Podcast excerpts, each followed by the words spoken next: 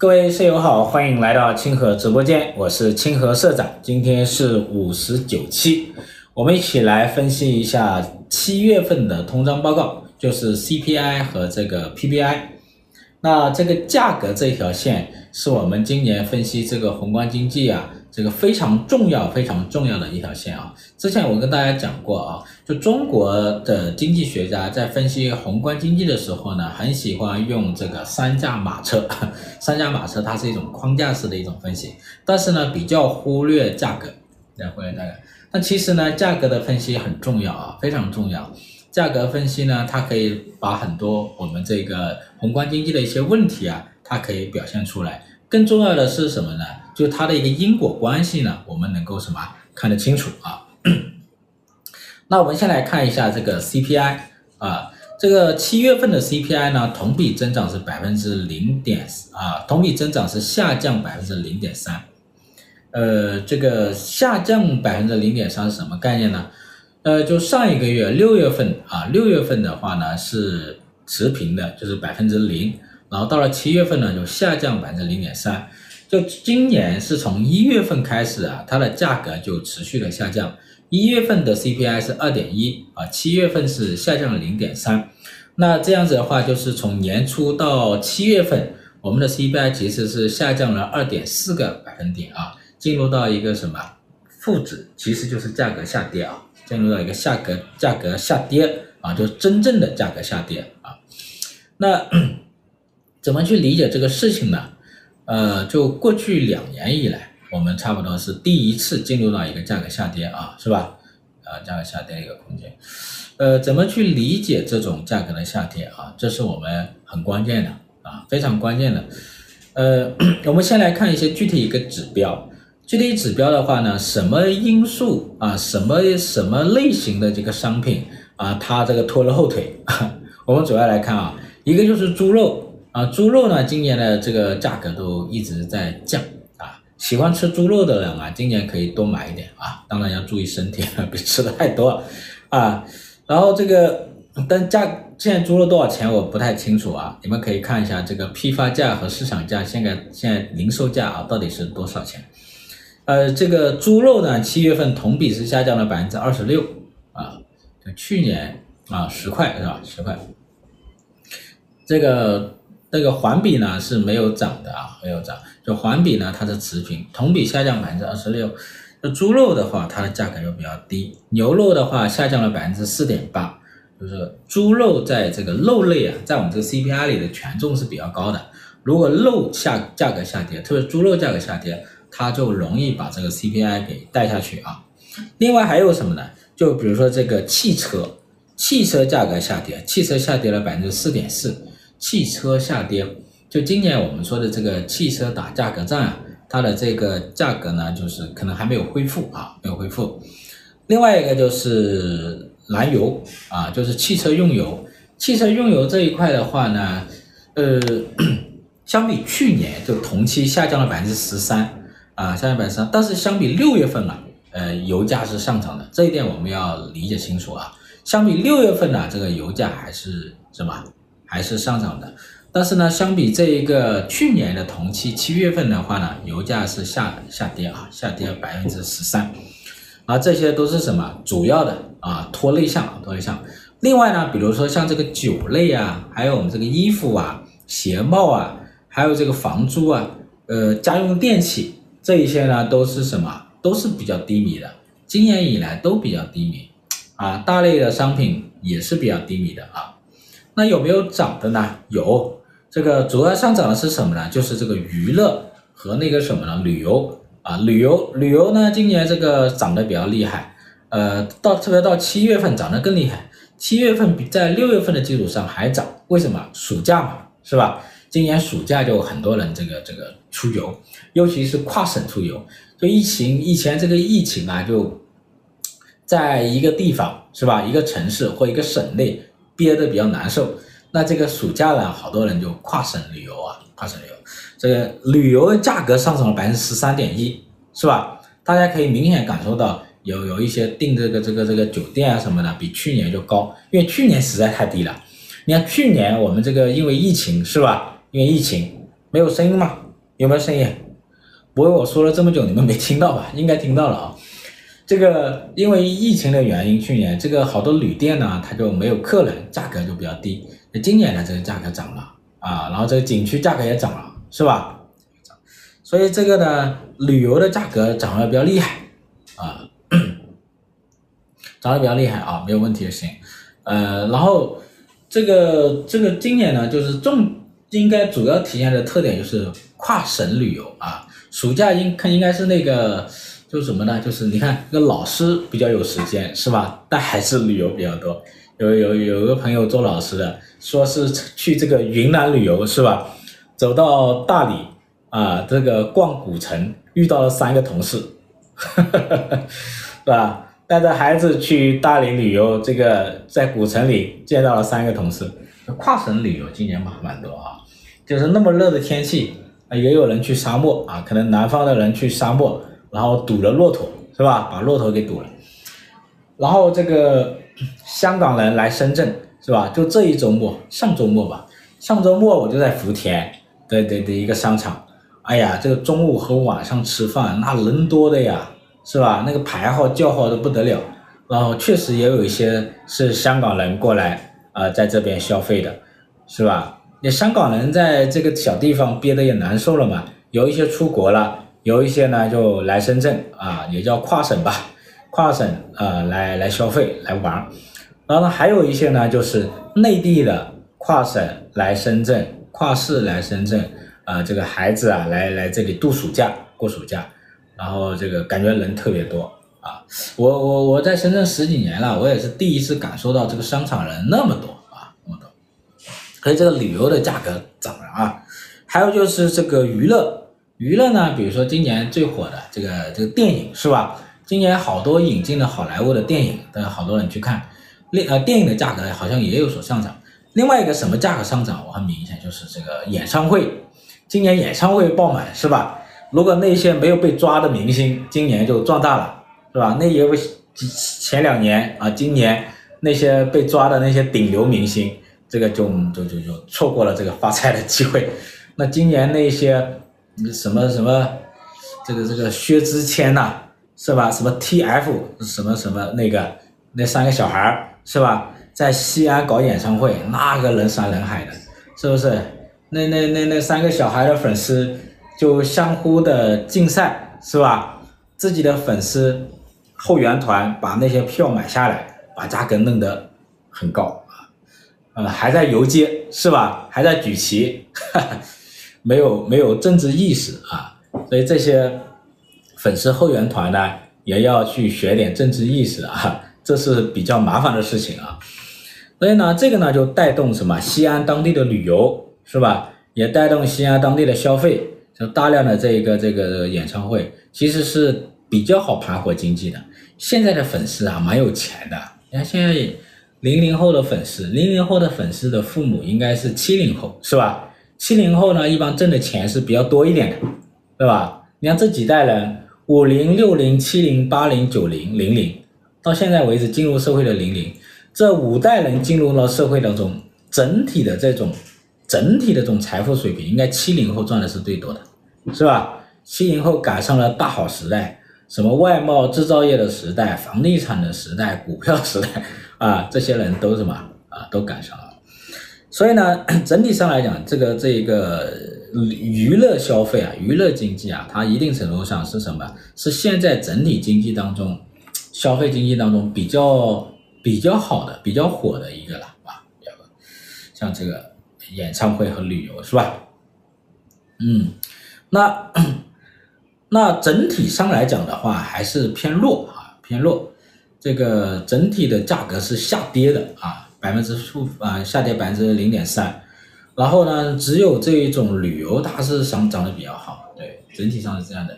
然后我们要注意一个点，就是核心的 CPI，呃，它是零点八。核心 CPI 呢，就除了这个什么，除了这个。能源和食品，它比较能反映出一个需求。零点八是什么概念呢？零点八呢也是比较低的，说明这个家庭的需求啊还是比较低。但是呢，它比之前呢又上涨了零点二个百分点。之前是零点六啊，就核心 CPI，之前零点六，现在零点八。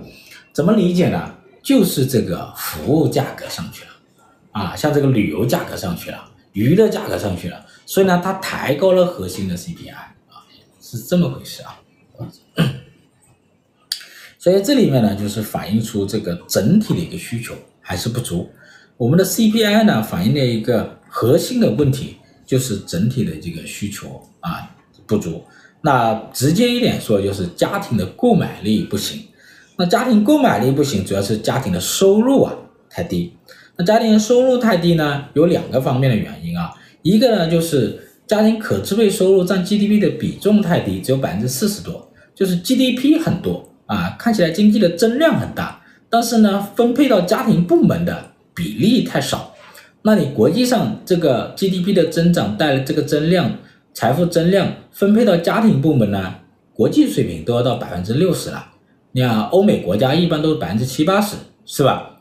那我们国家呢，现在只有百分之四十多，就是经济增长带来的财富分到家庭手上太少，这第一个问题啊。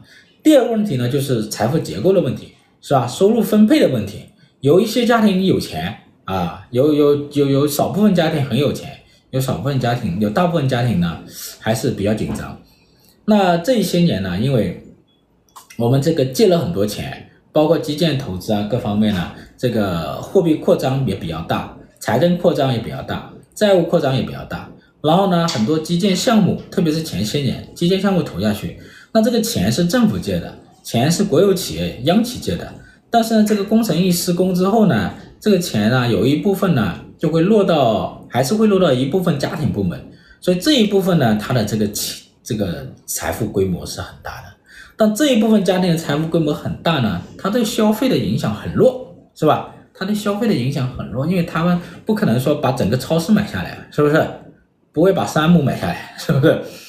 所以呢，这个呢，就是大部分家庭的收入呢还是偏低。那这个大部分家庭呢，一其中很多很大一部分就是普通家庭，靠工资过过活的。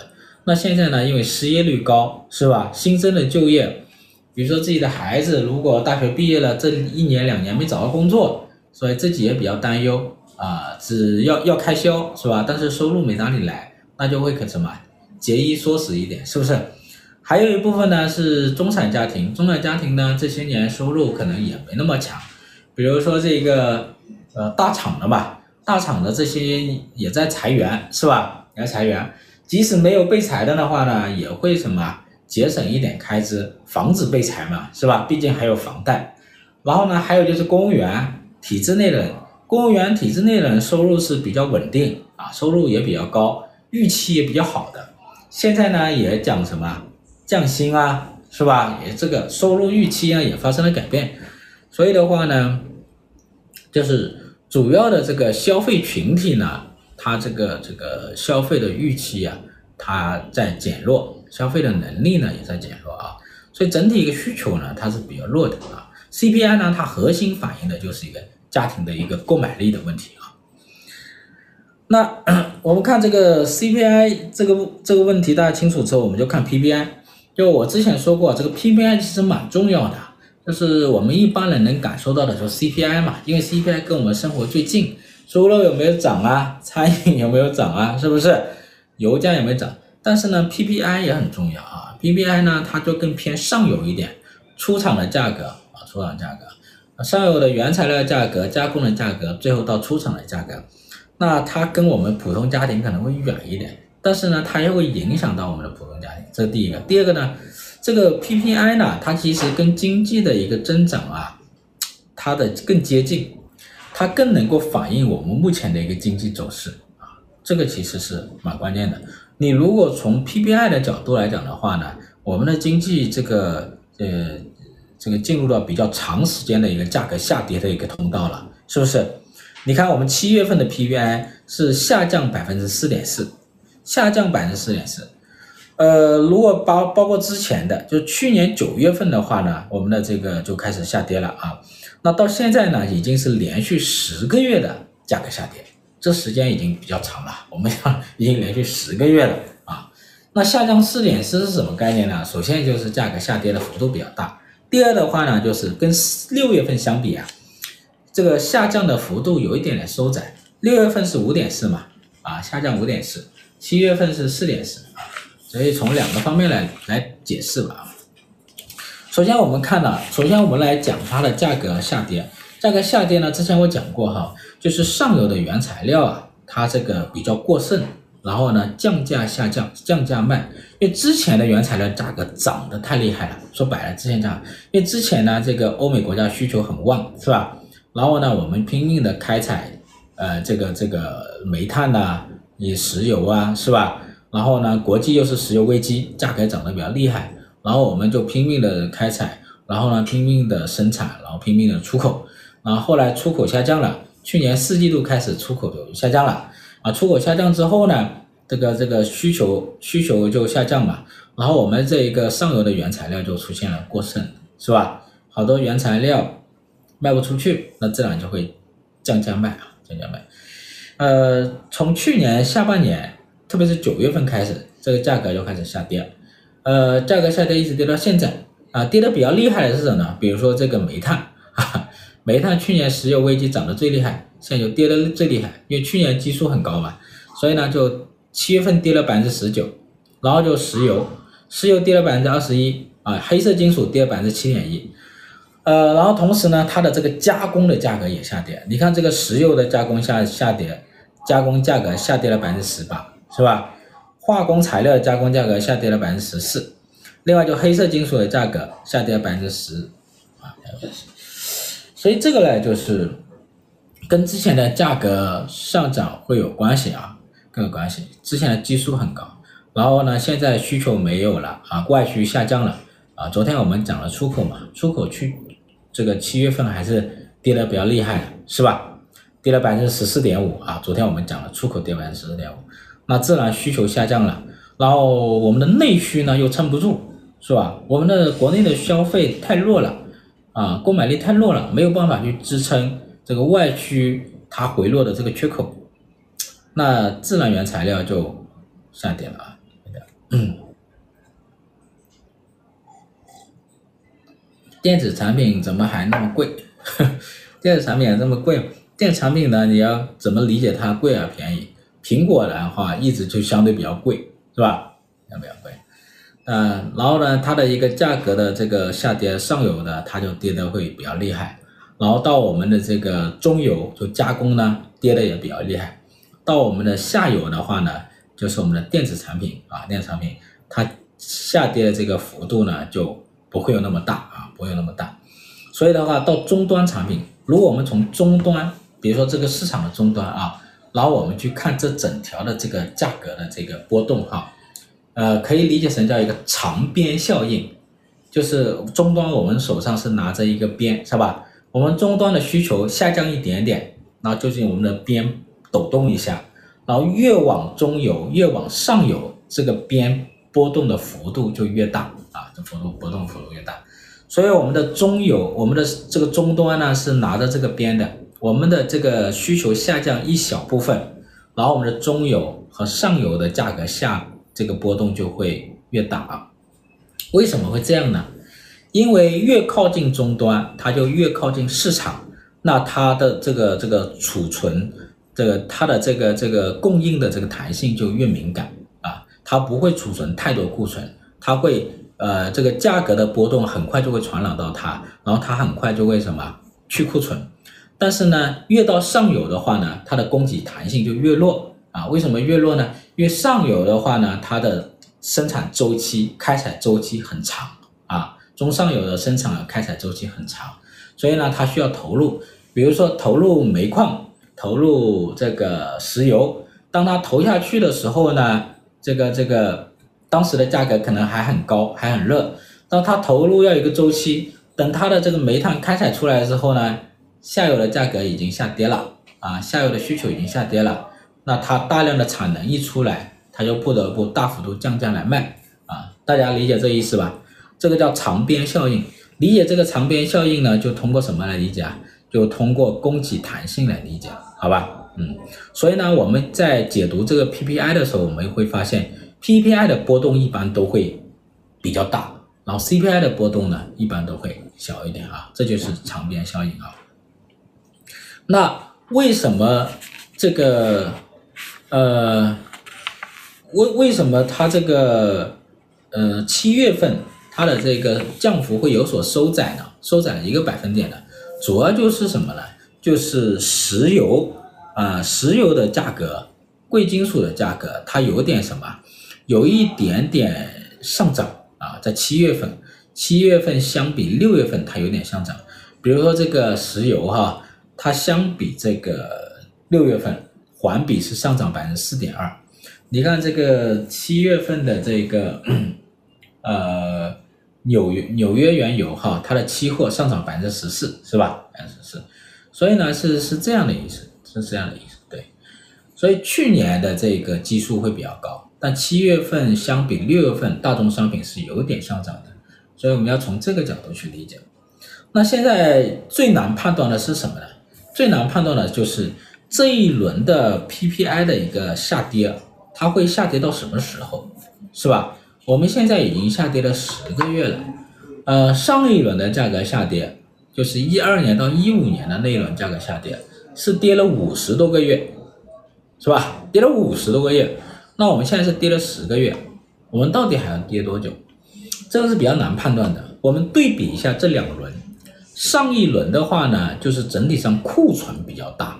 上一轮就一二年那一轮，因为当时是全球金融危机，零八年全球金融危机，然后全球在超发货币来刺激刺激需求，然后呢，全球都什么出现产能过剩，所以一二年的时候，我们的 PPI 下跌的比较厉害的时候呢。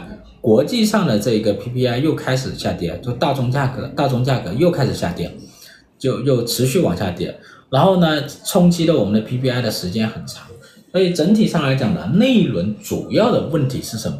主要的问题是库存太大啊，库存太大。那我们这一次的话呢，库存没有上次的那么大，库存没那么高，但是这一轮呢，也有这一轮的问题，是吧？这一轮这个。问题主要是哪里呢？主要是这个需求不足啊，需求不足。一五年呢，这个 PPI 回升主要靠什么呢？就是供给侧改革，去产能、去库存，通过货币刺激把它需求给拉提拉正了。但这一轮的话呢，需求呢很低迷，而且这个需求低迷呢，我们现在看不到呃比较好的提振的方式。比如说，靠我们的这个家庭部门的收入增加来提振这个需求，目前很难啊，目前很难。然后靠这个政府刺激来提振这个需求，目前也很难，因为目前不太可能像一五年那样出一轮这个呃棚改货币化来刺激房地产了。所以现在债务高，房地产的泡沫大，风险大，也不太可能会出现一种大规模的刺激来提振需求。所以呢，当前这个最大的问题就是需求会很低迷，这需求的长期低迷呢，可能会抑制这个 PPI 啊它的一个复苏，这个是主要的一个问题啊，主要问题。所以这个那这个结合起来的话呢，我觉得这一次的这个 PPI 呢，可能在底部徘徊的时间啊会比较长，但是呢，可能没有上一期就一五年。一二年到一五年那一期那么长啊，那么长，然后这一次这个，嗯，PPI 如果它要转正的话呢，可能到明年的五六月份啊，明年的五六月份转正呢，倒不是因为需求回暖啊，就是我们的需求拉升了啊，可能是两个原因，一个原因是明年的五六月份啊，啊，它的基数很低。啊，明年的五月六月份的基数就是今年五六月份的，今年五六月份的这一个原材料的价格是降下来了，是比较低了。对，你看今年五六月份的这个原油啊，是吧？煤炭价格都比较低，所以的话呢，是因为它的低基数有利于它的 PPI 转正，这是第一个原因。第二个原因可能就是美联储降息啊，美联储降息来什么？扩大外部需求啊，可能有助于 PPI 转正。听说美联储降息呢，它也会有利于什么大宗商品的价格的一个上升啊，是因为这个原因啊，所以呢，这个库存库存呢，这个它是跟着这个 PPI 的价格走的啊。你看我们这个七月份的 PPI 呢，它有一点点呃，有一点点降幅收窄，那我们这一个七月份的 PMI 的这个库存指数，原材料库存指数和商品的库存指数呢，它都有一点点回升啊。这个呢，它会跟着这个走。呃，但是呢，PPI 可能在在零以下的时间呢，还要继续，可能还要维持个嗯七八个月啊，至少得一个七八个月。所以这一轮呢，嗯，这一轮的这个 PPI 的一个负负数徘徊啊，负值，可能保守估计啊啊，保守估计可能是这个。十八九个月啊，十八九个月，所以这里面呢，就是要要看到明年五六月份，好吧？看到明年五六月份。另外一个，最后我们就结合这个情况，PPI 和 CPI 呢，我们看一下啊，这个这里面这个价格的下跌对我们的经济有什么影响啊？这个在上一期，也就是六月份的时候，我们分析过啊。呃，第一个是什么呢？就是物价的下跌会使什么？企业的利润啊被削减，啊，企业利润削减，然后你看我们这个国有企业，你看国有特别国有企业啊，国有企业它的利润跟我们的 PPI 的走势是很高度相关的，你们可以看一下啊，为什么呢？因为国有企业啊，它好多都是资源型企业，是吧？这个电力、煤炭、石油，对吧？天然气这些都是资源型企业。这些国有企业呢，它靠的是什么？大宗商品的价格上涨来获取利润的。那这些国有企业的利润下降，它这个政府的利润就下降。政府利润下降呢，政府就更不敢去什么扩张财政去投资啊，去增加投资，是不是？那你这个投资需求呢就更弱，是吧？另外一点呢，民营企业同样也不敢增加投资。那国有企业、民营企业、政府它都不敢增加投资。那我们的这个失业状况呢，就很难得到改善，是吧？经济呢也很难得到改善。嗯，还有一点就是物价的下跌呢，它会使真实的债务负呢增加啊。这个我说过无数遍了啊，就是今年的一月份到今年的七月份，我们的 PPI 啊，我们的 CPI 是下降了二点四个百分点了，是吧？如果按 CPI 来算的话呢，相当于我们的这个真实的这个呃利率啊是上升了啊。至少上升两个点啊，至少上升两个点。